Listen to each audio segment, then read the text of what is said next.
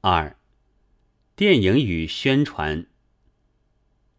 要正当的认识那作为宣传煽动手段的电影的价值，必须知道所谓宣传电影这一句俗语，以及那概念之无意义。为了介绍日本的好风景于外国，以招致游客而做的电影，富士山艺伎、日光温泉等等，我们常常称之为宣传电影。凡这些，有时是因了教导疾病的预防法、奖励邮政储金、劝诱保险之类的目的而照的。那时候，我们便立刻感到装在那些软片之中的目的，领会了肺结核之可怕，开始注金加入生命保险去。然而，利用了公会堂、小学校讲堂之类。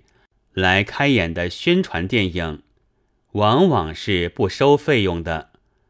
既然白给人看，便会立刻发生疑惑，以为来演的那一面一定有着白给人看的根由。这种宣传电影，目的意识就马上被看透。有着衰老而盲目的母亲的独养子伊太郎君，得了召集令。将母亲放在他的一切衰老和盲目之中，为了军国出征去应城可恶的仇敌了。勇壮的日章旗，万岁一太郎啊！我们往往被给看这种军国美谈的东西，而这些东西乃是某某电影公司所制的商业电影。当开演时。也并不掏公会堂和小学校讲堂的光，收取着有名誉的观览费，在普通的常设馆里堂皇的开映。一到这样，善良而无疑的看客，便不觉得这是宣传电影了。他们就将自己的付过正当的观览费这一个事实，做了那影片并非宣传电影的证明。其实，单纯的看客是没有觉到限于被那巧妙的布置了的宣传所煽动、所欺骗。然而，对于那欺骗还要付钱的二重欺骗的，在市民的用语惯例上的宣传电影的无意义，大略就如此。为什么呢？因为没有目的的电影。因而就不是宣传电影的电影之类的东西，不过是幻想的缘故。我们能够就现在所制成的一切影片，将那隐微的目的，有时这还未意识的到了目的地步，只是倾向以致趣味的程度罢了。但那倾向以致趣味。结果也是一个重要的宣传价值揭发出来。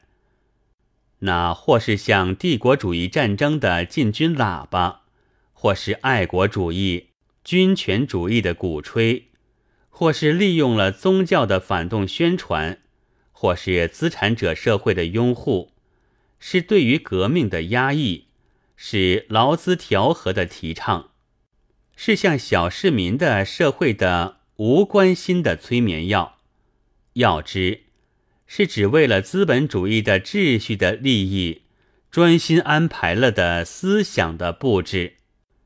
在一九二八年开在莫斯科的中央委员会的席上，关于电影有了将电影放在劳动者阶级的手中，关于苏维埃教化和文化的进步的任务。作为指导教育、组织大众的手段的决议了。苏维埃电影的任务，即在在世界的电影市场上，抗拒着资本主义的宣传的澎湃的波浪，而做某某某宣传。世界现今是正在作为第二次大战的准备的观念形态斗争的窝中。而电影是和那五十九亿的看客一同，可以在这斗争的秤盘上加上决定的重量去的。